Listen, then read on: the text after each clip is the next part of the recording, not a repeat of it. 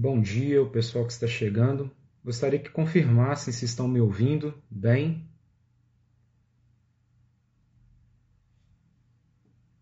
Bom dia, Thaís. Bom dia, William.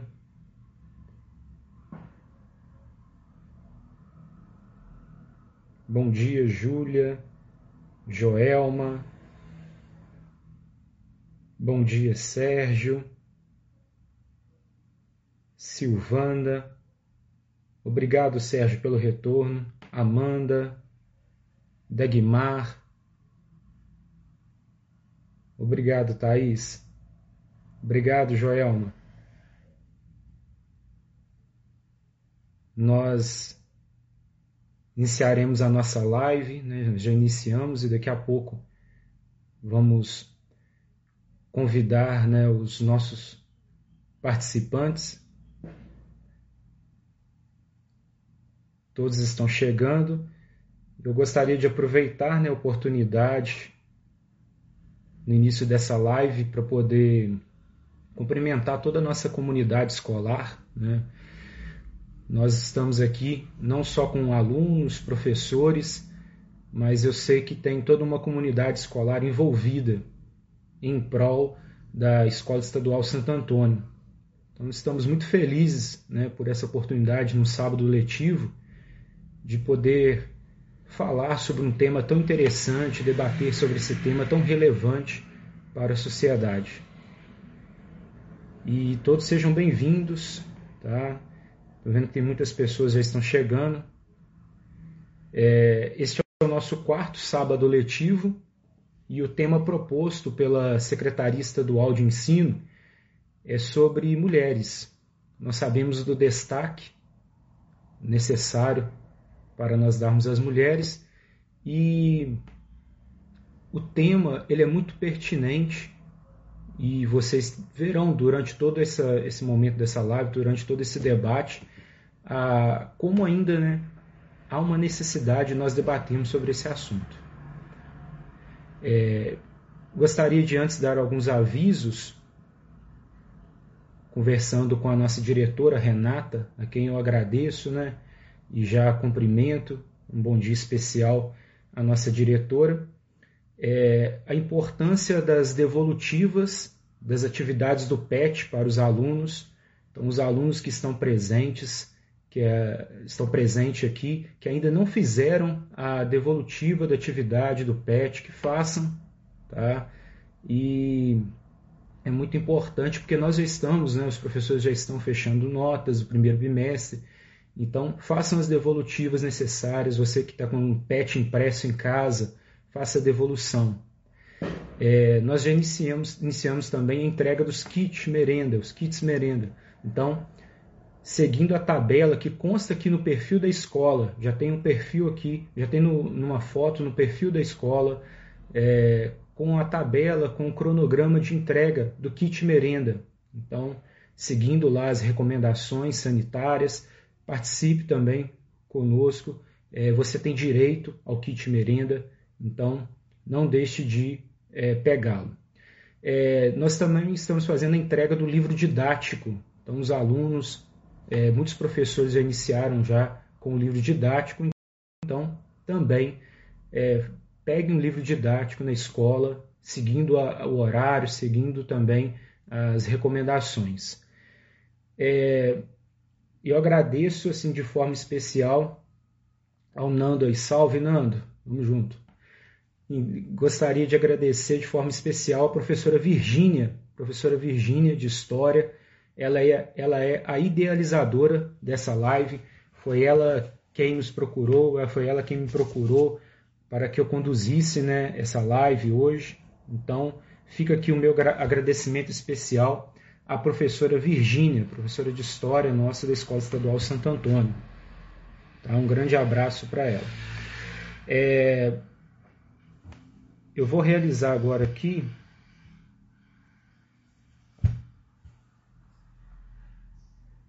vou convidar os participantes para que eles já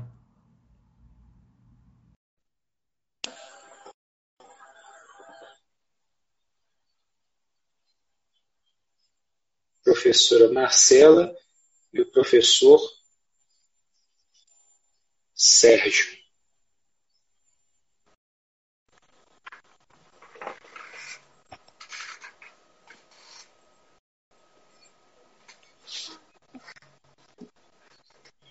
Bom dia, professora Marcela.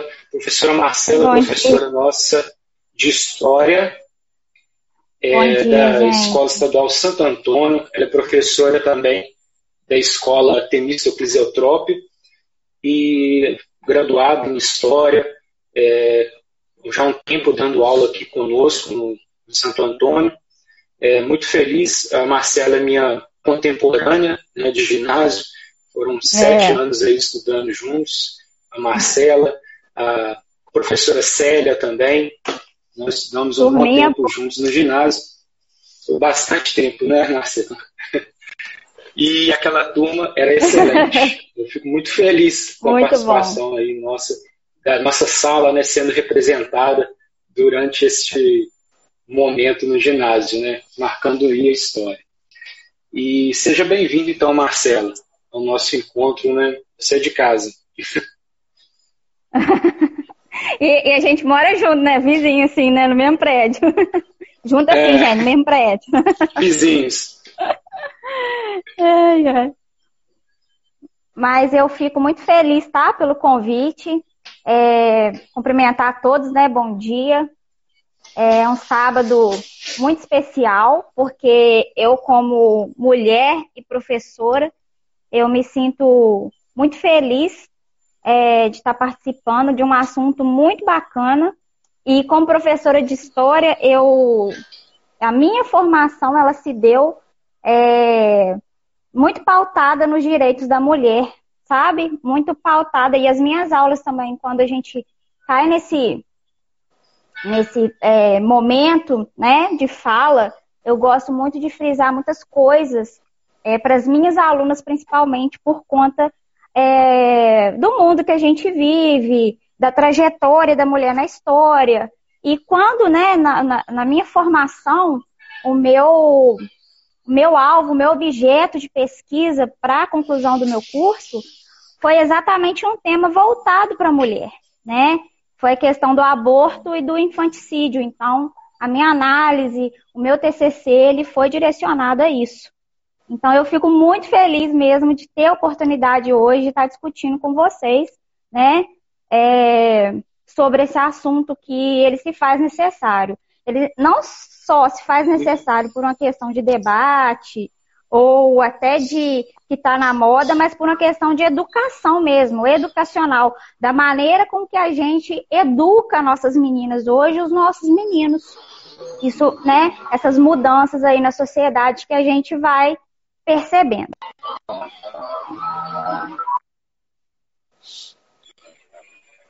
Muito bom, Marcela. É, nós temos também aqui a presença né, ilustre do professor Sérgio Almeida, um grande amigo também, é, professor de História do Colégio Santa Marcelina, da Faculdade Santa Marcelina, também foi graduado em História pela Faculdade Santa Marcelina. Ele é mestre né, em História pela Universidade Federal de Viçosa meu confrade da Academia Miraense de Letras. É, Sérgio, gostaria que você cumprimentasse a nossa comunidade escolar. Bom dia, Ricardo. Está dando para ouvir aí? O som está. Sim. Tá. Então, bom dia, muito obrigado pela oportunidade. É, eu que sou aí filho do ginásio Santo Antônio, estudei nessa escola, saí da escola quando vocês estavam chegando, né, possivelmente me formei em 1998, 1998 que eu saí daí. E tive como professoras, né, e professores também, muitos amigos que eu tenho hoje, alguns membros aí fazem parte conosco da Academia Miraiense de Letras. E é um privilégio muito grande vir aqui, voltar ao berço, né? Já faz muitos anos que eu não venho participar é, de algum movimento da escola e eu fiquei muito feliz com o convite da Virgínia e com também a assessoria que vocês deram para que nós pudéssemos estar aqui agora. Tá? Deixo aqui na sua pessoa e na pessoa da Renata, diretora, um agradecimento aí por esse momento. e a professora Virgínia também, que me procurou, e a toda a comunidade do Colégio Santo Antônio. Meu abraço e meu bom dia. É, muito bom. É, nós temos esse, essa alegria né, de nós falarmos, né, nós somos frutos do, da Escola Estadual Santo Antônio, do ginásio. Né? Nós três saímos da, da escola e, como muitos outros professores que nós temos, muitos outros colegas, eles também aprenderam muito e aí agora estão na vida profissional, grandes profissionais na área em que atuam. Mas vamos começar a nossa conversa, né? Porque tem muito assunto, é um assunto inesgotável, é um assunto que poderíamos ficar horas e horas aqui falando, mas é, muitos alunos que estão aqui, muitos participantes, talvez não tenham tanta familiaridade com esse termo do patriarcado, com patriar patriarcalismo. E por isso, este será o nosso ponto de partida. É, dentro de uma construção social, dentro de uma construção cultural, é, como, é, Marcela, nós poderíamos definir esse termo patriarcalismo como ponto de partida da nossa conversa? Então, Ricardo, é, o patriarcalismo, né, o patriarcado, ele é um sistema né, social que ele vai colocar o homem, a figura do homem, o sexo masculino, como o detentor do poder em todas as esferas sociais. Né? Ele vai ser o centro político, ele vai ser o centro social, ele vai ser o centro religioso, tá? É, ele vai ser o centro familiar e o centro econômico.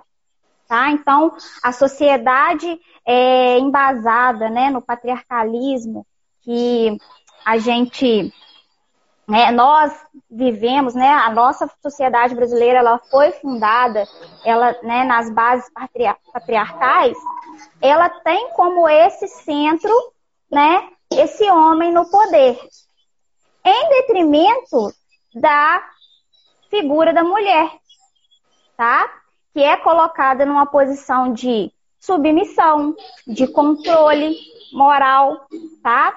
E isso, às vezes, por mais que as pessoas atualmente digam que não, que a mulher, eu concordo, conseguiu alcançar vários espaços, nós temos que lidar muito com esses, esses resquícios é, dessa dominação masculina, tá? Então, é, essa estrutura patriarcal, ela vai, ser, vai né, se consolidar, é, vai se iniciar e se consolidar na antiguidade, né? Então, ela vai se iniciar lá na formação das primeiras cidades, né?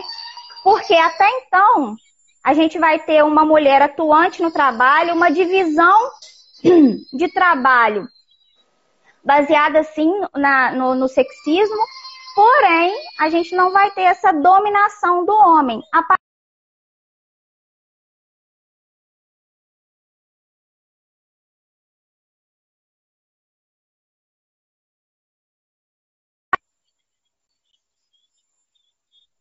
cultura que era um papel da mulher e aí esse patriarcado ele se inicia a partir daí. Por quê? Porque um, um, uma atividade que seria né, da mulher, que ela estava contribuindo para a comunidade, ela deixa num, num, num, determinado momento de ser a protagonista daquilo ali e passa a ser mãe, que tem que estar dentro de suas casas, se protegendo e protegendo o filho e o homem né, num, numa posição de protetor total.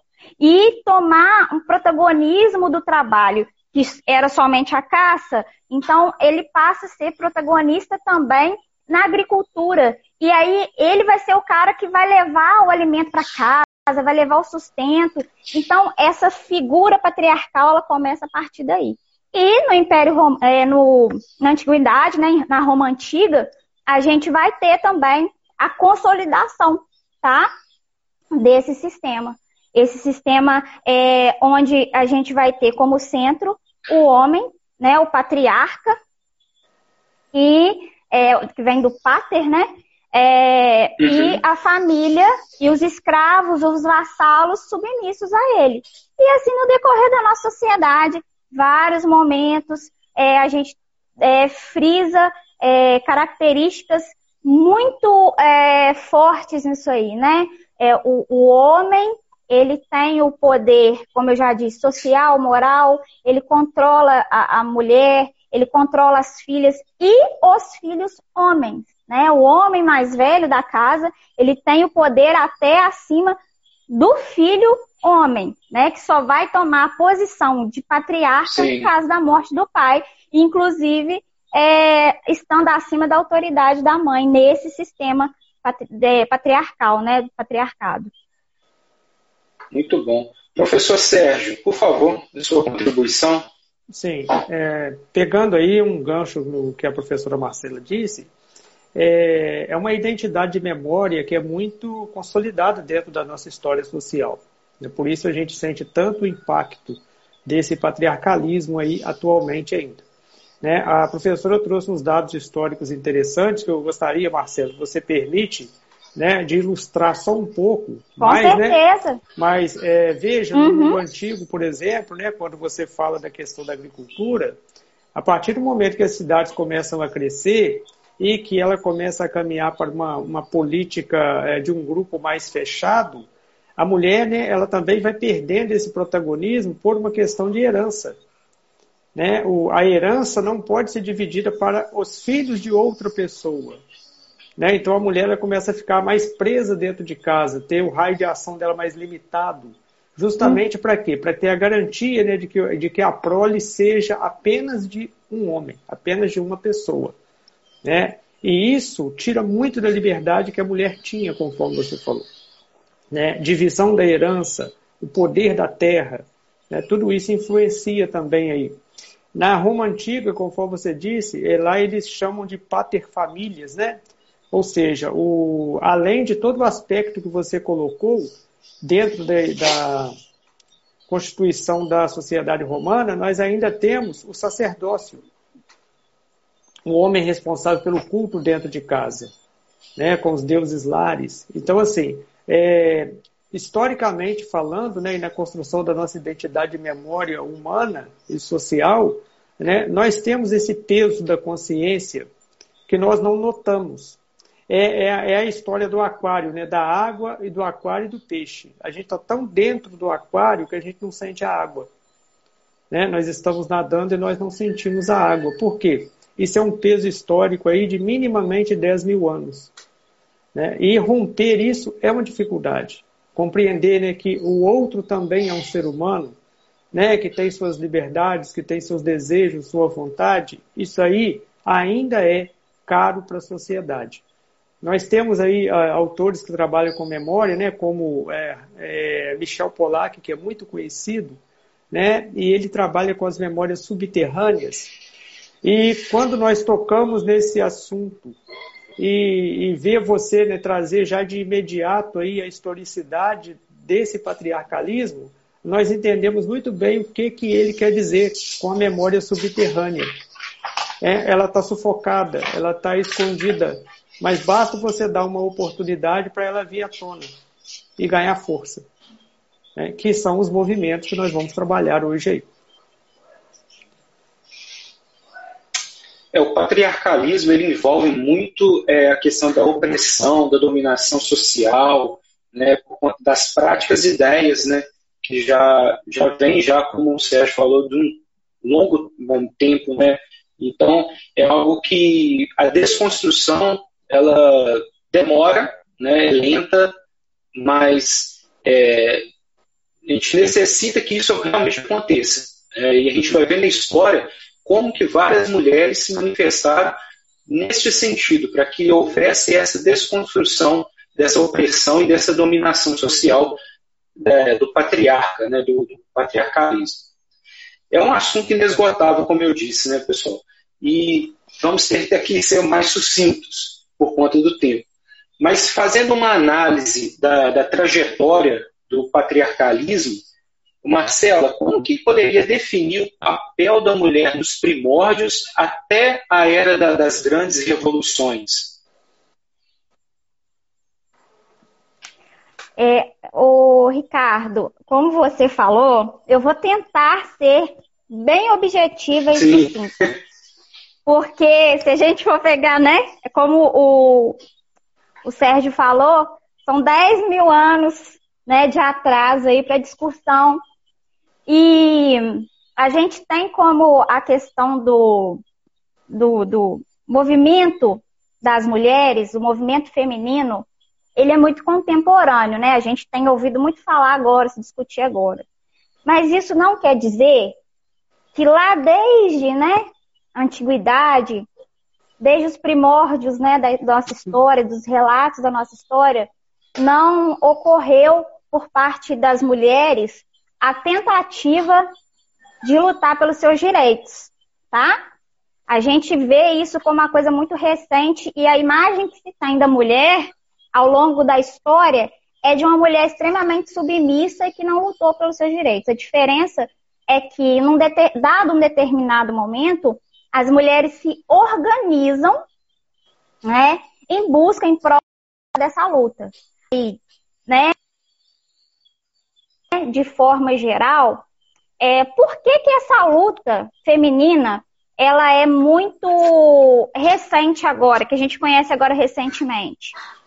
Por conta da, da importância que se deu né, à mulher ao longo da história da humanidade né? Então a gente, como eu já falei, né, o início do patriarcado aí, a gente vai ter a mulher colocada como é, única e exclusivamente a genitora, né, a, a, a, a que servia para procriar, para ter filhos.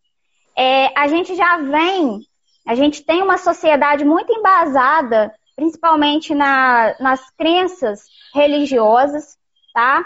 É, o nosso hoje, atualmente, a nossa base aí é, social, ela, ela tem muito, apesar da questão da religião, né, o Brasil ser um país laico, é, a gente tem muito da religião na, na, na nossa vida, na nossa cultura. Então, o que que acontece? A mulher, ela lá já no, no, se a gente pegar relatos bíblicos, por exemplo, a gente vai ter, né, eu sou cristã, tá, gente? Deixar isso claro, mas a gente vai fazendo uma análise histórica da Bíblia, a gente vai ter um Gênesis muito misógino, né? É muito é, pautado na imperfeição Sim. da mulher, na mulher como pecadora, como a é, é, geradora do pecado, né? Da humanidade. Então, é, já na antiguidade, a gente vai ter Aristóteles, Galeno, Galeno colocando a mulher como um ser imperfeito. Né? A gente vai ter aí Aristóteles falando sobre a questão da mulher ser um homem imperfeito. Né? Então, nesse período aí, não, não se havia uma divisão de sexo assim, feminino masculino. A mulher era do sexo masculino, mas ela era incompleta. Tá? Era, ela era incompleta, baseada em quê? Baseada na formação da mulher, ela foi retirada da costela de um homem. E a costela, por ser é um torta. osso torto, é. a mulher se fez torta. E ela era incompleta. Ela era um mal que precisava ser combatido. Né? Então, em Roma, quando as mulheres, as mulheres elas eram livres, tá, gente? As mulheres, é, elas eram livres, elas tinham o direito de ir e vir, elas podiam, é, elas tinham direitos de cidadãs, tá? A, a, a, parte que era considerada cidadã. Elas tinham direito de comprar, elas tinham direito, inclusive, de dar nome aos seus filhos, tá? É, por exemplo, tinha, o primeiro filho tinha que ter o nome do pai, o segundo filho poderia ter o nome dela, e assim na sequência. É, só que ela não tinha direito a voto. Ela não tinha direito de tomar as decisões políticas tá? E os homens, né, em Roma, eles sabiam desse poder feminino, de como a mulher era capaz, né, é, do, do, potencial feminino, que se, se tinham discussões, por exemplo, de impedir a mulher de ter acesso aos meios de transporte público, para que ela não pudesse transitar por Roma, para não, não ter mais poder, para não encontrar com outras mulheres. Então, na sequência aí, no Brasil, a gente vai ter aí é, a história das mulheres sufocadas, porque não sei se o Sérgio vai concordar comigo. A história, né, para nós professores de história, a história ela é uma narrativa de quem é, de quem é o vencedor, né? É. Porque a gente a gente narra quem é o vencedor. E entre homem e mulher, quem que tem sempre o protagonismo do vencedor? O homem. Por quê? Porque nunca se dá importância aos documentos, nunca se dá importância é, à historiografia da mulher, que envolve a mulher. Né, os documentos que eram assinados por mulheres, os documentos que eram redigidos por mulheres, isso nunca teve muita importância, então se jogava fora e se, então por isso a gente tem essa ausência, essa carência de relatos de mulheres poderosas, tá? Uma Joana Dark, por exemplo, causava medo na sociedade, porque como que você vai assumir, né, o poder de uma mulher como, como de Joana Dark, né? Então, a mulher, ao longo da história, ela sempre foi colocada como, ela é um projeto de fragilidade criado pelos homens, tá? Ela é um projeto de fragilidade. Sabe por que ela é um projeto de fragilidade? Ao longo da, da história, a gente vai ter momentos onde que o corpo feminino ele é o principal foco aí da sociedade. Ou a mulher ela tá muito magra, ou ela tá muito gorda, ou ela tem que se vestir de tal jeito. Então o projeto de fragilidade da mulher, ele é muito gritante. E se a gente for analisar, é uma coisa absurda. Vou dar um exemplo é, das vestimentas das mulheres no período medieval, tá? Era espartilho apertado, muitas saias cobrindo todo o corpo. A mulher, ela, ela tinha que ficar imóvel. Por quê? Ela não pode mostrar a sua força, tá? Diferente daquela mulher que trabalhava no período medieval, tinha, né, as mulheres, as servas que trabalhavam. É, então, aquele monte de anágua, aquele monte de amarração, tem muito filme aí que a gente vê que as mães estão apertando o espartilho da moça, por quê? Ela não tem mobilidade, ela não poder se locomover, ela tem que estar sempre naquela posição de parada, né? Submissa. Então, é, é, é, é submissa. submissa. A questão do corpo também, do é. projeto de fragilidade da mulher também. Aqui no Brasil, por exemplo, em algumas regiões, é, no período colonial, a moça, tá? É, ela, era, ela era alimentada até os 16, 17 anos, que era o período que ela se casava, para ser magrinha, muito magra. Por quê? A gente tem que ter um corpo muito magro, fraco, frágil, tá? Para que ela não, não demonstre essa força até o momento que ela se casa. E aí, quando ela se casa, a dieta muda. A dieta passa a ser baseada em açúcar, doce, porque ela tem que ter corpo para amamentar os filhos. E aí ela tem que ser gorda, porque ela gorda, ela é lenta. Quando ela está na casa do pai, ela é fraca, mal alimentada, e quando ela vai ela se casa, vai para casa do marido, ela é gorda e lenta. Então, em vários momentos da história, a gente vai ter essa submissão, essa opressão da mulher, né? A opressão com o corpo, é, o que a mulher tem ou não que fazer para você ser. E essa, essa estrutura é reproduzida por nós mulheres.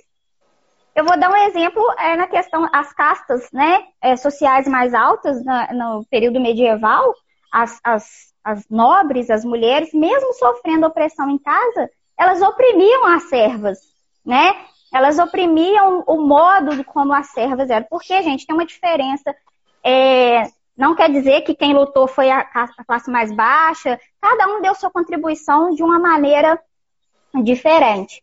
Mas é, as, a, a mulher, por exemplo, medieval, é, pobre, ela era diferente da mulher medieval rica. Por quê? Porque essa rica, apesar de oprimida, ela ainda tinha a possibilidade de quê? De estudar. Em alguns casos que existiam pais e maridos que ainda permitiam. Ela é, né, tinha, tinha poder sobre outras mulheres, né? Ela mandava em outras mulheres. Agora, a serva, ela já não tinha essa, essa, essa além dela ser oprimida em casa pelo marido, pela sociedade no geral, ela tinha essa mulher que a, a oprimia, e muitas vezes, por conta da pobreza, a gente vai ter lá na Idade Média, por exemplo, a caça às bruxas. Quando a mulher ela, ela ia envelhecendo e, e não conseguia mais ser serva, trabalhar, ela ficava relegada lá no cantinho dela, e aí ela tinha que ir na floresta, ela tinha que, que buscar meios de, de, de tomar seus medicamentos, seus remédios, os seus chás, e quando ela reclamava é, da, do, do, contexto que ela estava vivendo, ela era colocada como bruxa, ela era colocada como a que rogou praga e a peste negra veio. Então, vários momentos. E, inclusive, colocando outras mulheres contra elas, entendeu? A mulher também que se rebelava, né, na Idade Média, contra determinadas imposições elas sociais. eram reprimidas, né, pelo sistema. É, elas, era sempre isso. Elas eram tidas como bruxas. Quantas mulheres foram queimadas nas fogueiras da Inquisição como bruxas. E, e, a gente tem uma, uma, quando a gente é criança, né, hoje, né, a gente tem as historinhas de conto de fada aí, pintando essa mulher que mora lá no bosque, que ela vive sozinha lá, como a bruxa. Por quê? Porque isso foi engendrado na nossa, no nosso, né, no nosso é. É, interior, na nossa história. E aí a gente vai ter é, uma, umas mudanças, as transformações aí desse, desse, dessa percepção da mulher a partir né, do século XVIII, tá?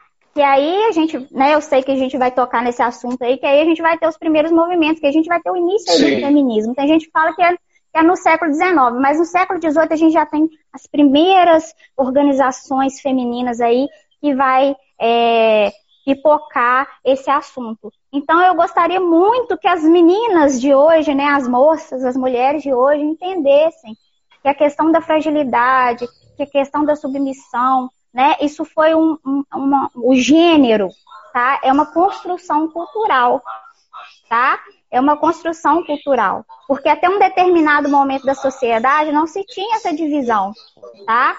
Então, num determinado momento, se teve o controle do corpo feminino, da sexualidade feminina, do trabalho feminino. Tá? Então, isso é muito importante da gente frisar, até por conta da, gente, mulher, tirar um pouco da, dessas questões morais com relação a nós, mulheres, e às mulheres. Por quê? Porque a gente tem um mundo onde um manual de como a mulher deve se comportar foi escrito. Né? Se você for em alguma biblioteca, você vai ter vários é, escritores aí que vão direcionar a história da mulher como ela deveria se comportar. Aqui no Brasil tinha uma revista feminina na década de 1920, é, né, logo depois da Primeira Guerra Mundial, que se foi mudando um pouco a, a, a visão da mulher, né, de como a mulher deveria ser, por conta da Primeira Guerra, a mulher passa a ser uma, é, passa a se permitir uma mulher mais atlética, uma mulher mais é, magra, uma mulher mais forte fisicamente. É, tem um, um, um, trecho, a Mari Del Priori, que é uma historiadora maravilhosa, que ela fala muito sobre sexualidade, sobre a história das mulheres, ela vem trazer para gente que é, uma revista feminina ela coloca seguinte, o seguinte termo lá, a seguinte manchete na, na revista, de como a mulher feia deveria se comportar. Porque a mulher feia, ela deveria ser limpa, cuidar da higiene dela.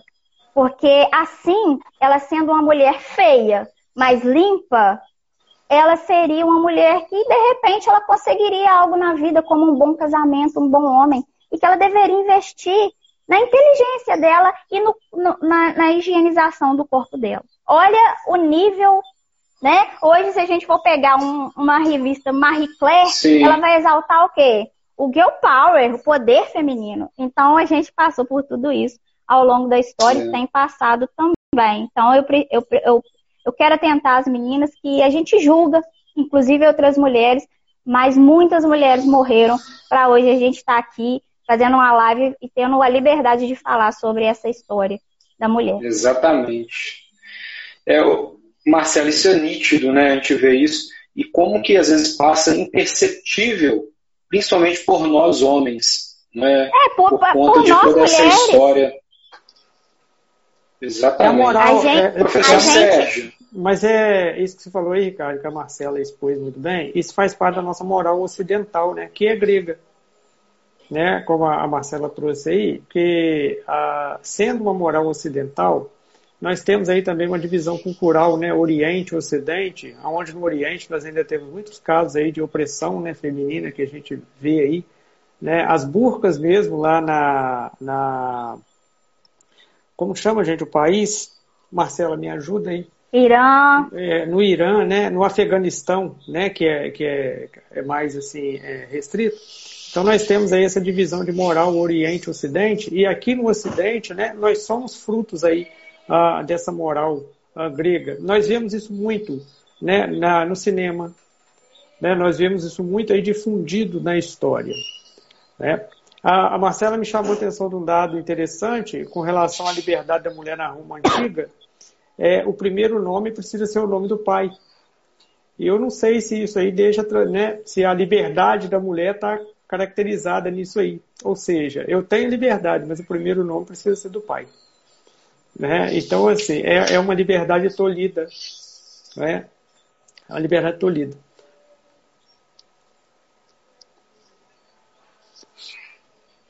É, é importante, gente, é, a gente perceber como eu falei no início, é, não é porque a gente não tem um registro escrito da história que a gente não vai valorizar a força e o trabalho é, das mulheres, né? É, a gente vai ter uma construção social é, muito, inclusive, né, é, filósofos é, que buscaram a liberdade, a igualdade, como os iluministas, é, Rousseau, por exemplo, ele, ele é um filósofo, né, um historiador, um iluminista, um historiador, desculpa, um, um estudioso, né, da, das políticas de liberdade, das políticas de igualdade, é, que ele vai separar, né, a educação do homem e a educação da mulher. Marcelo, então, é, é... eu te interrompi, mas agora que eu já te interrompi mesmo, você está falando de iluminista, é, isso é uma noção bastante antiga também. Uh, Platão, por exemplo, foi o único dos grandes filósofos da Grécia Antiga, o único que a de liberdade masculina. Né? Todos os outros vieram a tolir essa liberdade, que só vai retornar nesse momento aí que você está falando agora pós-iluminismo, no período iluminista. É, mas aí quando eu falo do iluminismo, né? É, mas quando eu falo do iluminismo, é, eu falo que o, o, os homens buscavam uma liberdade, mas buscavam uma liberdade para os homens. Sim. As mulheres não estavam inclusas nesse processo aí. É lógico que existiam grupos masculinos e, e, que eles eram masculinos não mistos, né, que tinham homens e mulheres, mas que era, eram aqueles que eram deixados de lado, que eram como os utópicos, eram aqueles malucos, eram vistos como né, os, os caras que ah é tudo doido, revolucionário, não tem que dar ideia não. Mas esses grandes pensadores aí, eu estou destacando o Rousseau porque ele tem uma obra que ele explica como o homem deve ser educado e como a mulher deve ser educada. A mulher, ela é uma válvula de alívio para o homem. Na concepção ah, do, do Rousseau, nesse momento, ele vai colocar a mulher. A mulher, ela deve agir de tal forma para ela aliviar as tensões do homem, do marido, tá? Então, a gente vai ter isso aí até em numa linha de, é, do pensamento mais liberal, tá? Da busca pela, pela liberdade. O que deveria ser uma busca pela liberdade humana, humana, ela vai ser uma busca pela liberdade do homem, o sexo masculino. Tá, gente? Apesar de existirem, né, no período da. Sim, apesar de existir, né, um dado que a gente não pode deixar de colocar, que tinha essa, essa, esse protagonismo masculino no período da, da, da Revolução, né, das ideias da Revolução e do Iluminismo, e nós tínhamos também algumas mulheres protagonistas que tentavam lutar também por inserir os direitos dela dentro aí uh, desse contexto.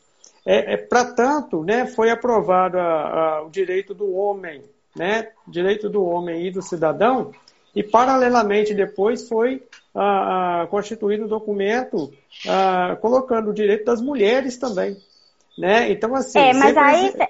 Não, eu estou só dando dado assim, é, para poder ilustrar como que é né, essa luta velada. Não é uma luta aparente, é uma luta velada.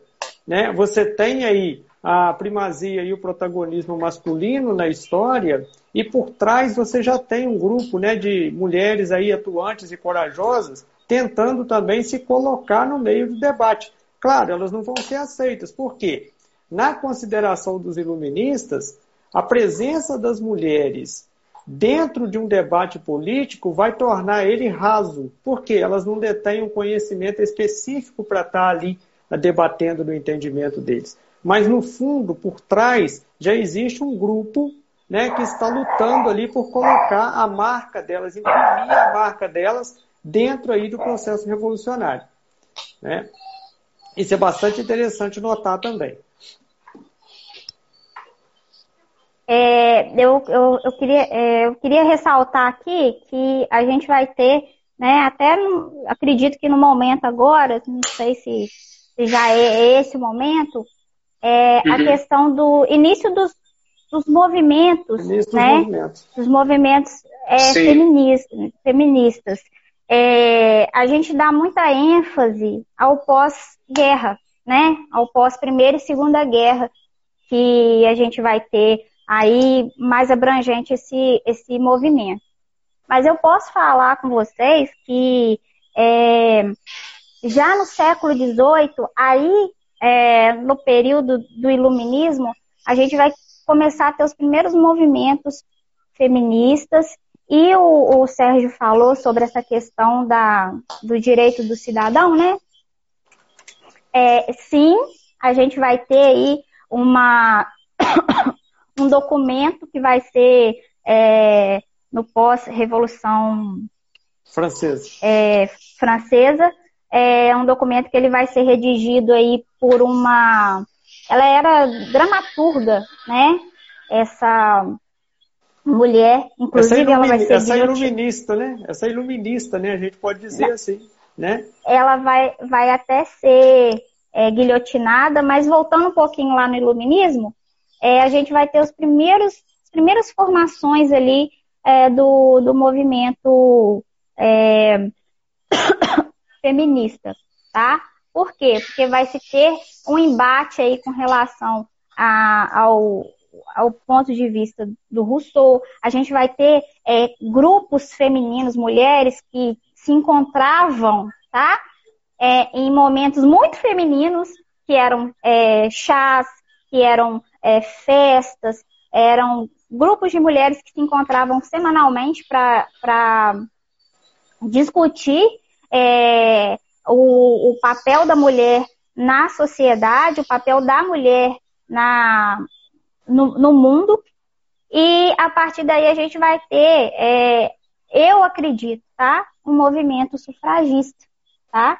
É, tem, foi traduzido aqui para o Brasil é, como sufragetes, mas é, foi até uma. É diferente uma coisa da outra. Mas se a gente for alinhar aí na nossa linha histórica aí, o movimento feminista, ele não vai, ele não vai ter início aí, né? O, o sufragismo não vai ter início aí no século XIX. Já no século XVIII, na Revolução Francesa, a gente pode é, pensar que o primeiro movimento sufragista se deu aí com essas duas é, mulheres, uma francesa e outra inglesa, uma inglesa. tá?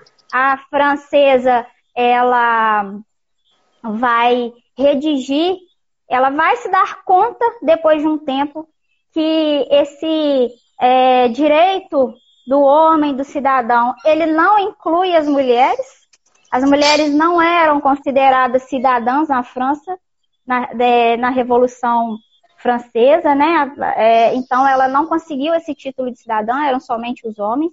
Então, ela vai redigir também é, um documento dos direitos da mulher e da cidadã, da cidadã. né? Ela vai ela vai trazer isso para para chamar a atenção da sociedade. Por quê? Por que, que a mulher lutou, gente? Porque na Revolução Francesa as mulheres lutaram diretamente, tanto as né, é, burguesas quanto as pobres. Mas por que que o movimento, determinado, determinado movimento, ele vai ser aceito e outro não? Quando a gente fala de movimento feminista, feminista voltado para a mulher, para a mãe, você aceita porque ah, ela está lutando pelo direito de dar sustento para o filho dela, de, de, de suprir as carências da casa dela. Mas quando a gente vê essa mulher lutar por igualdade política, a gente vai ter aí um embate, né, da, da do, do patriarcado. Aí a gente vai ter os homens dizendo não. E foi isso que aconteceu, né? Lá na Revolução. Com, é, na Revolução Francesa. Esse documento ele não vai, ele não vai ser aceito, né?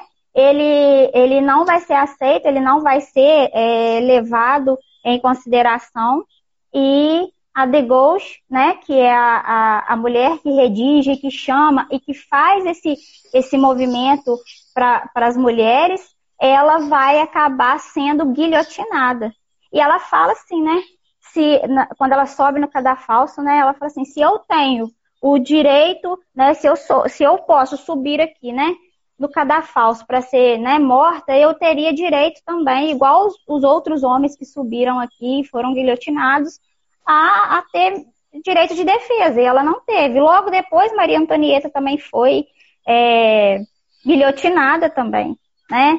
Então, a gente vai ter o, o silenciamento das mulheres em todos os momentos. Lá em Inglaterra, a Mary Watercraft, é Watercraft. ela vai ser logo no seguindo aí a de Gauche, é, a uma, um movimento que ela vai desmantelar todo o pensamento de Rousseau.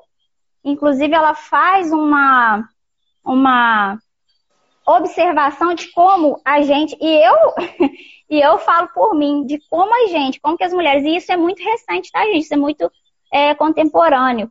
É, de como as mulheres elas educam os seus filhos. Uma mulher que tem dois filhos, por exemplo, uma menina e um menino. Se ela encontra uma barata, uma barata na, na, na cozinha, um rato que seja, quando ela chama o filho, né? Quando o filho vê, ela fala assim, ela ensina o menino, vai lá e mata. Vai lá e mata, mata e joga fora. E, a, e, e, a, e quando é uma menina, né, que tá lá na cozinha, não, vem cá, minha filha, chama seu irmão, chama seu pai para matar. Né? Então a gente tem esse ponto na sociedade que lá no século XVIII, né, a Mary Water, é, Watercraft vai, Stonecraft vai é, dizer sobre isso. Então, é, ela vem, né? Ela é uma mulher bem à frente do tempo dela e ela também vai é, redigir um documento que ela vai ser muito criticada. Ela vai para os Estados Unidos ela faz parte do movimento lá, porque as mulheres também, ela começa a pegar força aí, é, no momento, os, os, movimentos feministas, eles também começam a surgir nos Estados Unidos também, é, nesse período aí, é a partir também dos movimentos de abolição. Então, as mulheres se juntam ao movimento de abolição da, da, do, da escravidão para pegar uma, um ponto aí também de liberdade feminina. Só que aí, é, até a gente conversou sobre isso, a gente vai ter um movimento que ele é contra a abolição, mas não quer dizer que ele não é racista. É diferente você ter um movimento abolicionista, que quer o fim da abolição por questões econômicas, de um movimento que é antirracista. E aí a gente vai ter a mulher engajada nisso aí, as mulheres brancas de elite, elas conseguem expor nesse movimento aí as suas necessidades, porém, a gente vai ter a mulher preta, ex-escrava, deixada de lado.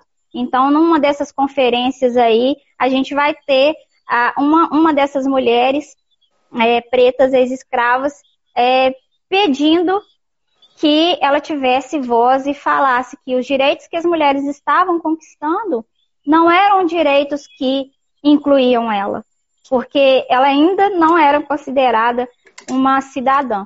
A então, influência então, essa, da diferença da classe social, né? Da era classe social. Evidente, da classe social. A, a, mulher, gente. Mesmo dentro do meio. É, isso aí, isso é. aí é, foi muito aparente né, nos Estados Unidos, década de 1960, quando a, a primeira mulher né, afrodescendente entrou na universidade. É, ela simplesmente ela era segregada dentro da sala de aula por causa desse pensamento histórico aí norte-americano que vem aí do período né, pós-guerra de secessão e abolição da escravatura. Né? Isso é muito latente lá. Assim, ela era ridicularizada, né? ela era segregada dentro da sala de aula, por exemplo, ah, você tinha ela num cantinho, né? colocava-se uma mesa para ela num cantinho, né? e os outros alunos ficavam todos unidos. É a, que é segregação? Porque assim, ela está no mesmo espaço, ela escuta a mesma coisa, mas ela está no mesmo espaço, escuta a mesma coisa, mas ela não faz parte da sociedade. Né? Então, embora ela alcance direitos, mas ela continua à margem desses direitos.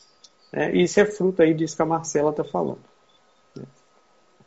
É, é, porque. Mas se nós continuarmos, Marcelo, um minutinho só, é porque nós já estamos chegando já a quase ao término né, do tempo nosso de live. É. Dez minutos. E né? se por acaso.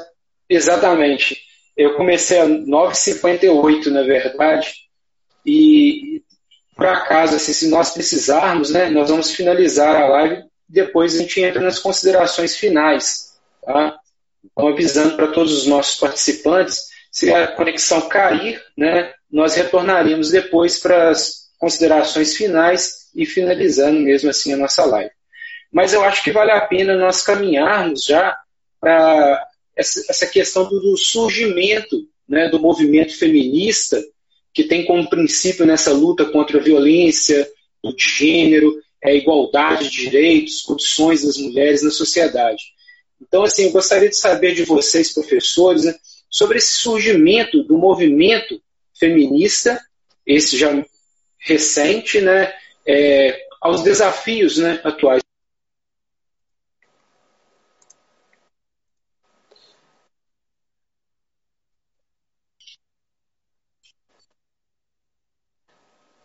Então, é, Marcelo, você me permite? Pode. Pode. Eu é, falei muito. É, claro, o protagonismo precisa ser seu. É, é, é o que pensou, né? Não tem como nós fazermos uma live falando sobre a mulher na história e a, e a, luta feminina na história com os homens falando, tem que ser as mulheres falando, né? Senão vai continuar. É, e a gente, vai continuar a gente retoma os manuais escritos por homens Isso, como, como né, as mulheres no... deveriam se comportar, né? Isso, né? A mulher como ela deve ser, né? 1918 esse manual, tá, Marcelo? É... Então, é, eu penso que a, a, nós poderíamos definir isso como uma continuidade pela luta dos direitos. Porque se nós formos olhar a linha do tempo no Brasil, por exemplo, nós começamos em 1827, quando Dom Pedro, né, Dom Pedro I cria aí, a, fortalece a educação no Brasil, e aí nós vamos ter, né, a, as mulheres ganhando direito de ir para a escola, frequentar uma escola, frequentar a universidade no Brasil, 1827, né? Então, assim, é, em 1879, esse direito vai ser é, consolidado né? Depois, só na década de 1910, que nós vamos ter aí a criação de um partido político feminino. Então, olha como é lento o processo. Né? Então, assim, 32 as mulheres vão conquistar direito ao voto. Tá? Então, é, eu penso que eu definiria como uma continuidade. Porque tem muito que se fazer ainda. Tá? Não é uma coisa. É, o direito conquistado hoje ele é fruto de muita luta, mas ele ainda não faz parte da consciência histórica social. E por ele justamente não fazer parte dessa consciência histórica social, ele precisa continuar atuante. Porque nós temos é, é, forças que se degradeiam na sociedade, né? que é justamente a luta pelo espaço, pelo direito, pela memória. É, existe um, termo muito interessante que, que é, a gente vê muito na política mundial, né, faz parte da história da humanidade, são os grandes monumentos. Vocês já viram os grandes monumentos, né, os professores, o, o, os alunos, né, os nossos uh, estudantes que estão aqui, já viram aí os grandes monumentos que nós temos no mundo, né? O nome desses monumentos ah, são nomes aí que remetem a uma memória histórica, justamente para quê? Que é para que ela tenha permanência, que é para que ela não seja esquecida. Então, é um movimento né, da, do feminismo, é um movimento feminista que precisa dar continuidade, precisa continuar na resistência. Porque se ele é, mudar de foco, né, ele pode aí é, sofrer ah, ah, um. Como é que nós vamos dizer? Ele pode sofrer aí um, um enfraquecimento. Porque existe ainda né, é, pouca consolidação dele na memória histórica da sociedade ainda é uma luta e não é um direito. Né? Justamente por ter que ficar brigando para poder existir, caracteriza que ainda é uma luta das mulheres. É um direito conquistado, mas que ainda precisa é, continuar sendo debatido diariamente. É, só fazer uma é. referência aí da questão dos direitos, uhum. é que cada direito, gente, não foi dado pra gente, tá? As meninas fiquem é, atentas a isso aí. Nenhum homem, nenhum político, nenhum líder, ele nos deu certos direitos, tá? Nós conquistamos. Muitas mulheres morreram, tá? Muitas mulheres deram as suas vidas para que esses direitos hoje que a gente usufrui, vou dar um exemplo aí da Maria da Penha, né, da lei, o Ricardo é advogado, ele sabe explicar. A Maria da Penha, né, é uma farmacêutica, ela foi baleada, né, pelo marido, e ela lutou. Se hoje a gente tem no nosso, é, como que eu posso falar, no nosso, na nossa, na nossa lei, né, desculpa, é, é, no ordenamento que, jurídico. É, uma mulher que é assassinada pelo marido pelo companheiro ou por um, por um homem, de né, forma geral, é considerado feminicídio, né? Isso aí foi muitas mulheres precisaram morrer, precisaram virar estatística para caracterizar como um crime de feminicídio. Porque a gente vai ter aí ao longo da história, e, e tem um filme, ele é antigo, mas ele é chama, deu até, deu até nome a uma expressão que a gente usa no feminismo, é, é gaslight, é, onde a mulher é sempre colocada como a louca, como a culpada da violência masculina, como a que deveria se comportar de tal jeito e não se comportou de tal jeito. Então, é, as moças aí, né, que já tem um relacionamento inclusive até um relacionamento com o pai, com o irmão, tomem cuidado de se colocarem num posicionamento de louca, é, de colocar, não é realmente, se eu não tivesse feito isso. Não, gente. A gente tem que fazer essa análise, porque essa sociedade patriarcal que a gente vive, essa busca por, pelos direitos e que os homens que estão lá diante das leis concedem a gente, não é por aí não, tá? É luta, como o, o, Sérgio falou, é uma coisa que ainda está caminhando. Mas lá no início, né, esse, esse, como o Ricardo perguntou a respeito do início da, do, do, do feminismo, ele vai se dar através dessa, dessa, dire, dessa direção aí que a mulher ela tem de si, sabe? Ela começa a entender, ela começa a se questionar. Eu não sou louca, eu não sou maluca, eu não sou ciumenta, eu não sou é, errada, né? Eu não estou louca, porque qual que é o argumento principal de um homem com a mulher? Ela é louca. Ih, essa mulher é doida. Não dá confiança, não. E é assim que a gente trata a mulher na sociedade. A, a personagem histórica que você falou, né, a Mary, lá na Inglaterra, ela taxou uhum. isso muito bem na, na, nos estudos dela. Ela colocou né, que a, o responsável pelas loucuras femininas são exatamente os homens. Né? São eles e, e não, criaram, e o pior né? que é, é, com certeza qualquer mulher, esposa, as professoras, colegas aí que estão participando da, da live, em algum momento algum homem já falou que você estava vendo pelo em ovo, que você é louca, que você não é para dar confiança. Em algum momento, que seja um irmão, ou um marido, ou um namorado, ou um primo, alguém já falou: ah, você é louca, você é doida, você gosta das mulheres doidas. É, a gente ouve isso. Isso é coisa da sua cabeça. Ah, eu errei porque você me irrita. Ah, eu fiz isso porque você me irrita. É assim que nós somos tratados e que isso é histórico. Não, né? Caiam nisso. Se chama gaslight, tá, gente? Então, é, vamos prestar atenção aí no como você se coloca no seu lugar, né? Na, na, na sociedade por conta disso. E a, o movimento e, feminista ele se inicia dessa percepção aí.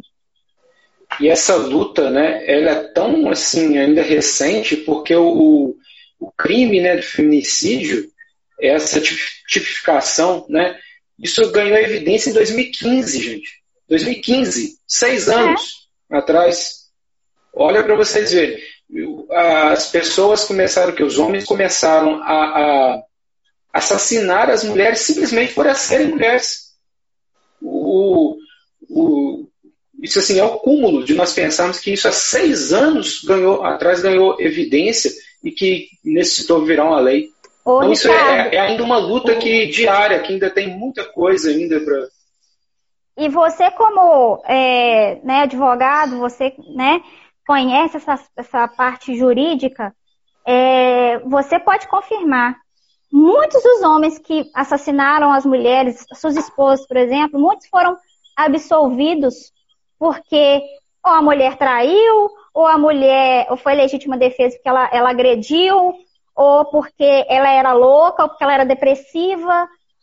Não, vamos falar a verdade? Né? Então... Até pouco tempo era, era, assim, existiam os crimes de adultério, crimes que assim que, que colocavam a mulher sempre como vítima, como a, a, assim, o homem como se fosse beneficiado da situação, né? E a, a, mulher era condenada na situação. A, a, mulher buscava uma forma de beneficiar o homem a partir de, de algum envolvimento. E isso ainda é, existe, né? Existe, é, não das mesmas formas que no tempo, né?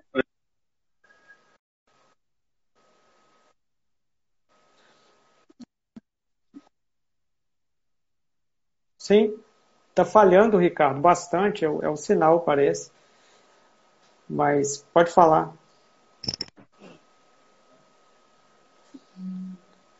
Você puder repetir, Ricardo, porque falhou, não deu para ouvir.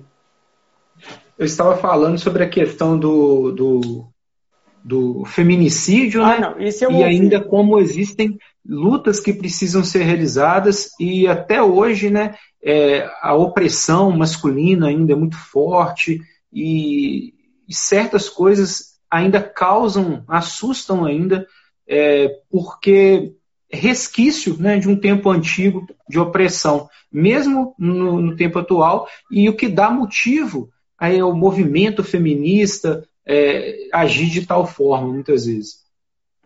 Exatamente. Eu estou aqui acompanhando a, a, a live né, e estou lendo aqui as, a intervenção aqui do, do, dos participantes. Sim. Né, e levante o assunto né, o quão importante o assunto, e entra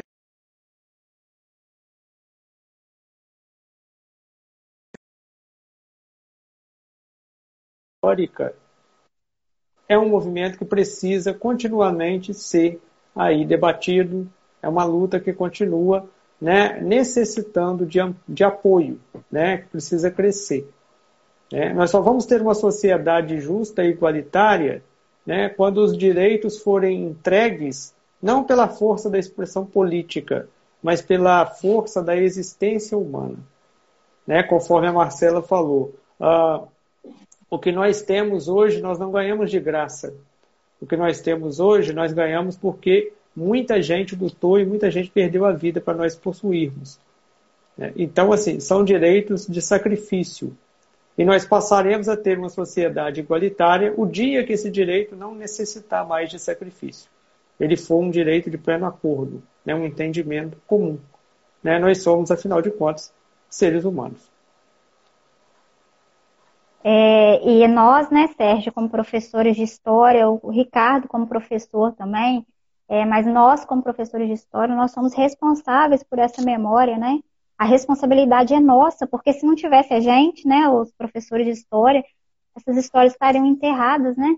Então, se a gente não puxar, se a gente não, não buscar é, educar os nossos alunos, né, formar os nossos cidadãos, né, e cidadãs é, baseada nessa história que a gente viveu, que a humanidade viveu, a gente, né, não, não, não faz sentido. Então, em, em algum momento da sociedade, eu queria muito exaltar os colegas, principalmente os professores de história, Virgínia, Alexandre, você, Sérgio, é, Fabrício aí da escola, é, que a história ela é importante importantíssima, principalmente na busca dos nossos direitos, tá, gente? Porque você tem que ser pautado no que aconteceu para você poder argumentar, para você conseguir mostrar é, o que a sociedade ela, ela precisa ser melhorada.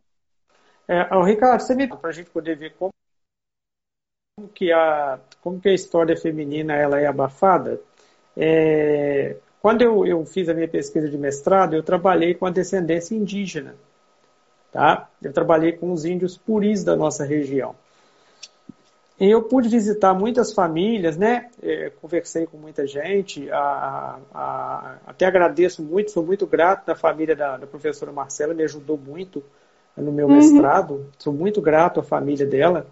E lá eu evidenciei que nós temos uma, uma parcela considerável da nossa sociedade que é fruto da miscigenação dos indígenas puri.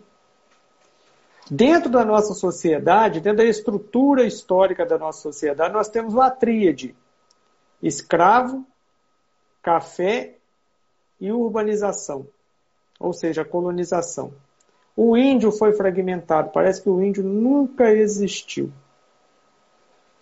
Tá?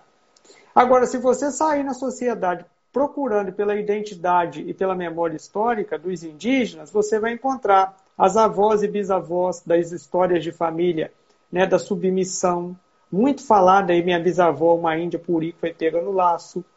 No laço. É, os cabelos luzidos, os chás feitos com ervas medicinal. Tudo isso é memória indígena. Tem memória africana? Tem mas na nossa região, muito da memória indígena. Eu encontrei nos registros que eu cataloguei aqui em Miraí, na cidade de Miraí, 134 mães indígenas levando levando as crianças, os seus filhos, para ser batizados na igreja. Elas foram levadas, né? Lá, elas não, não tinham religião, então foi levada para batizar na igreja. Eu encontrei 10 homens indígenas qual o dado interessante disso? Se eu encontrei 134 mães, então minimamente eu encontrei 100 homens.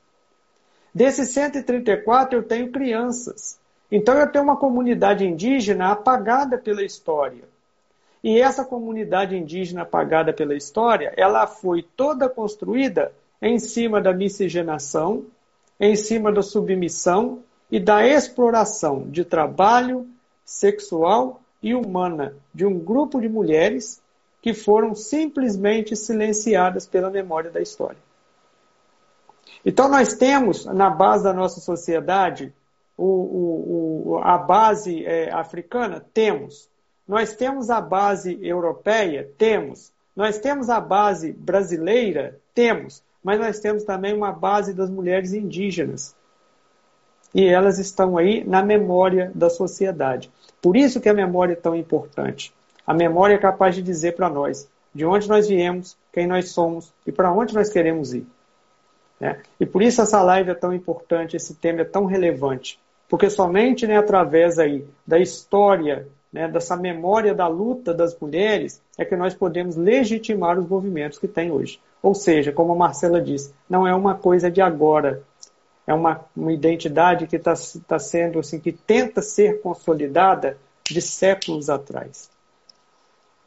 Né? Então, assim, é necessário a gente criar um novo olhar aí uh, para a nossa estrutura social. Né? Quem nós somos de fato. Excelente, né, Sérgio? É, a necessidade de nós falarmos isso é muito importante, né? Que tenhamos mais lives, né? Que tenhamos mais momentos como este, para que a gente coloque temas construtivos, temas importantes em debate e assim a nossa comunidade, né, todas as pessoas que nos acompanham, elas serão beneficiadas. Né? E hoje nós temos a alegria de recebê-los, né, vocês que contribuíram tanto com esse debate, que infelizmente né, está terminando, é. mas que né, fique aí a nossa nosso carinho, nosso respeito por vocês. Né? É, não preciso aqui manifestar a minha amizade, o respeito que eu tenho pela professora Marcela e pelo professor Sérgio, né, amigos de longa data. E o, principalmente né, saber que são todos nós, nós somos aqui ex-alunos e estamos marcando né, o nosso período mais uma vez na Escola Estadual Santo Antônio.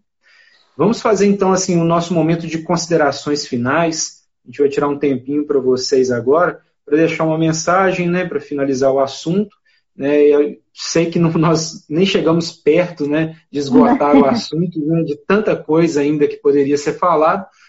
Mas, assim, é, Sérgio, qual Oi. a sua consideração final sobre é, esse assunto, né, para nós encerrarmos aqui? Então, Ricardo, eu, eu, eu penso que nós devemos considerar como uma necessidade né, de um debate contínuo. Né? Nós não podemos aqui encerrar, fazer uma consideração final, porque ele é um assunto é, inesgotável e ele é um assunto que precisa é, continuar. Né? Quando eu falo que nós não devemos, é porque assim, que é para não dar impressão, às vezes, né, de, de alguém entender que ah, os direitos conquistados são direitos consolidados. Na verdade, a gente não sabe que não é assim.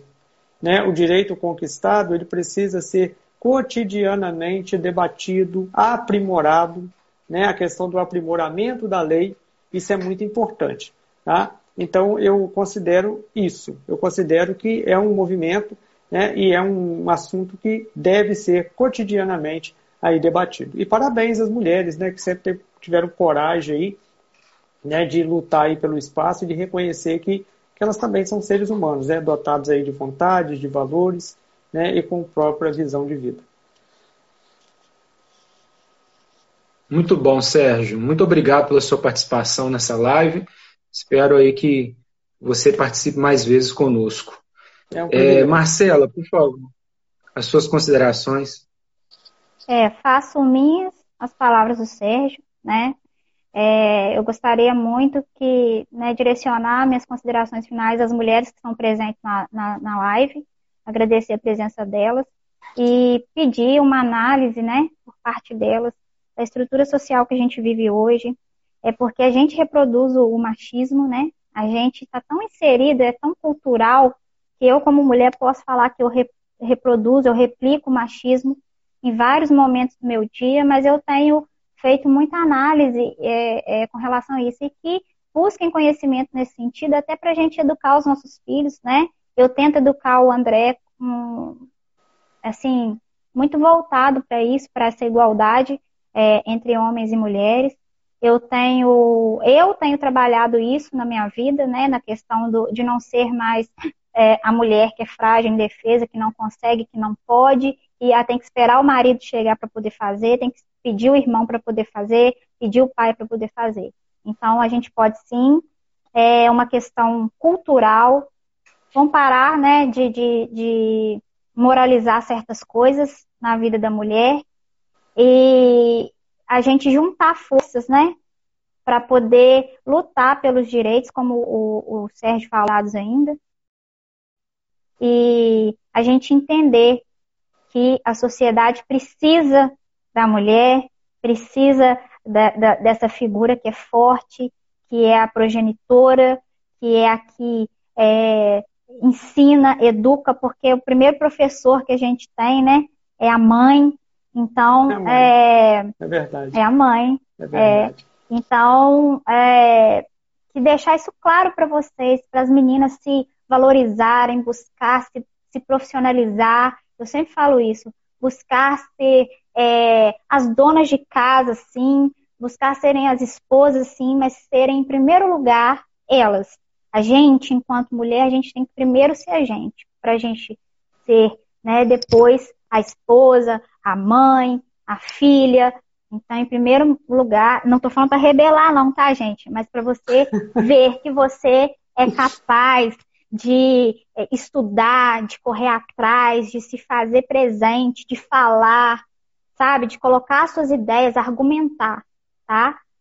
Em qualquer momento, em qualquer ponto, em qualquer pessoa e combater o machismo, combater esse moralismo, combater tudo aquilo que oprime e que submete a mulher a um, uma, uma situação, a um, uma posição de inferioridade.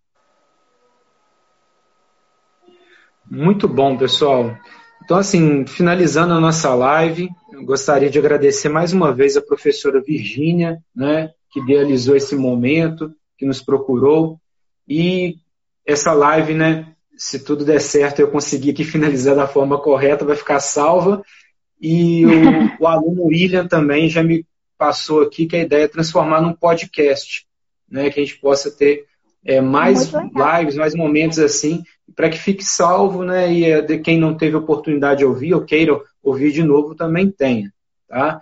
E vocês vão comentando, né? Pedindo, né? Mais lives assim, colocando os outros temas, né? Os alunos que estão participando, a escola possa promover esse momento tão rico, tá? Fica aqui o meu Muito abraço legal. especial para todos, né? É, a diretora Renata, os vice-diretores, supervisores, professores que estão participando.